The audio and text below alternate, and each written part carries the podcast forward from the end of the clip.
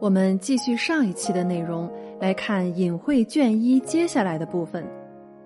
荣利之祸于人大矣，其所难居。上焉者守之以道，虽处亢龙之势而无悔。这是说，荣华利禄对于人的诱惑力是非常大的，但是名利场却也是最难站住脚的。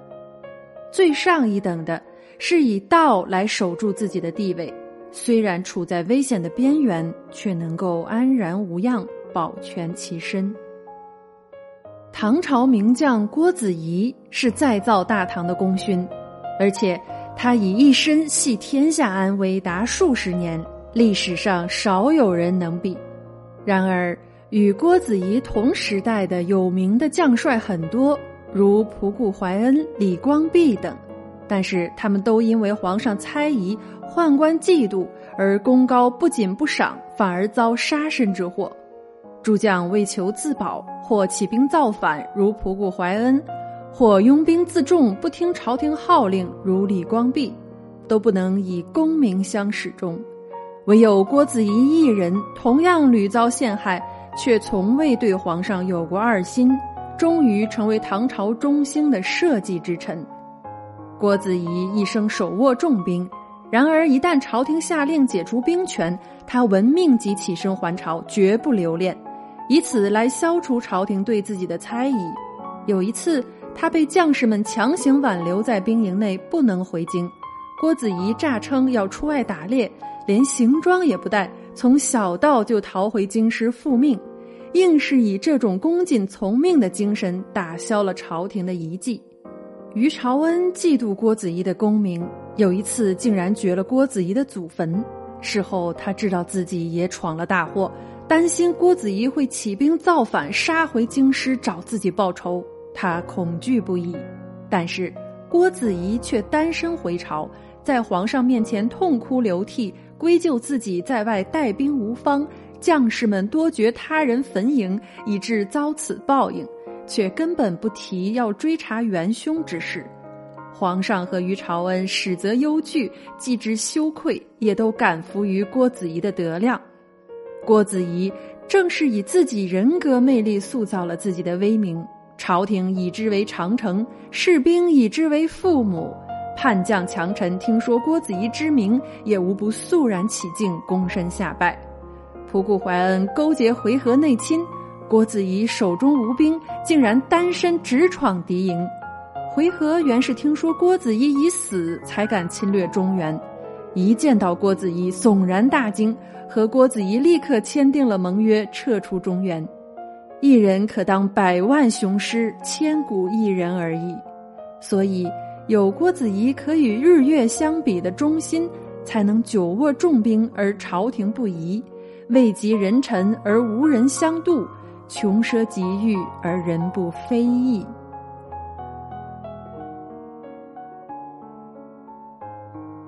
忠言者守之以礼，战战兢兢如履薄冰，仅保无过而已。处于中间一等的，以礼和义自律，整日战战兢兢如履薄冰，这样也就是保持没有过错而已。东汉选择皇后。大多是开国功臣之家，主要是邓、马、窦、梁四家，而邓、梁、窦之族因权势过盛而遭灭门之祸，只有马氏一族谨守礼节，不敢稍有逾越，得以保全。后汉孝明帝的皇后是伏波将军马援的小女儿，她十四岁入太子宫为太子妃，明帝即位后被册封为皇后。儿子张帝即位后，因为年纪小，马皇后临朝称制，处理国家大事，史称明德马后。张帝呢和自己的几个舅舅感情很好，他就想依照旧例封自己的几个舅舅为侯，但是马太后却坚决不同意。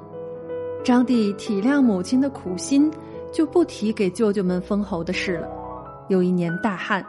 一名投机的官员想趁机讨好皇上和后族，便上奏说：“天灾乃是因为不封国舅为侯之故。”马太后看后大怒，下诏严辞斥责说：“你不过讨好我而已，怎敢妄言天灾与不封侯有关？汉成帝时，一日之间封王家五人为侯，当时大风拔树，黄雾四色，这才是天灾示警，乃是后族过剩、钱纲不振之故，终于才导致王莽篡汉之祸。从没听说后族谦逊守礼而导致天灾的。大臣们见太后执意坚决，就没有人再做这种投机生意了。但是张帝总觉得不把舅舅封侯，自己心有愧疚。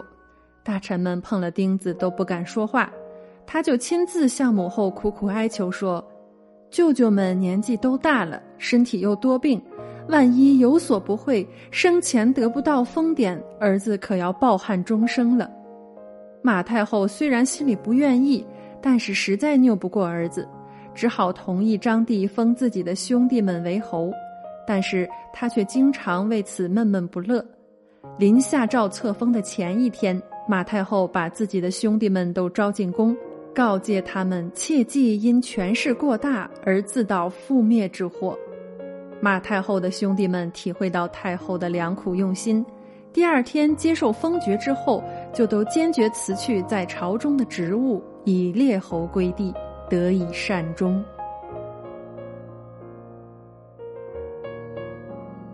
下焉者率性而行，不诛即废，鲜有能保其身者。那最下的一等，就是由着自己的性子，恃权仗势，胡作非为。他们不被杀死也要被废，很少有能够保全身家和性命的。比如说东汉时期的窦宪，窦宪是汉章帝窦皇后的哥哥，因为窦皇后很得宠，所以窦宪年纪虽轻，就担任了黄门侍郎，天天在皇帝的身边，十分显赫。张帝呢也很喜欢窦宪，不久就提升他为侍中。虎贲中郎将，并且让他的弟弟窦笃为黄门侍郎。这兄弟两个人倚仗皇帝的宠爱和皇后的声威，无所不为。不要说朝廷大臣，就是皇子公主、阴马后族，对他也畏惧三分。但是窦宪因为强买公主园林的事儿得罪了张帝，张帝对窦宪动怒，吓得窦宪浑身筛糠，说不出话来。窦皇后听说以后，急忙跑来，在张帝面前叩头与哥哥谢罪。因为张帝这个时候正宠爱皇后，不忍伤她的心，于是就饶过了窦宪，但是也不重用他了。窦宪失去了权势，却因祸得福。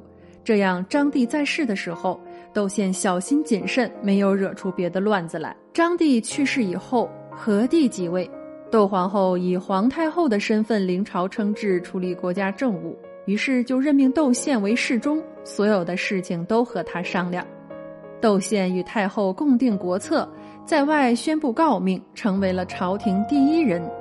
但是窦宪因为政治斗争，杀了太后的情人，戳到了太后的伤心处，所以窦宪害怕自己被太后追究杀死。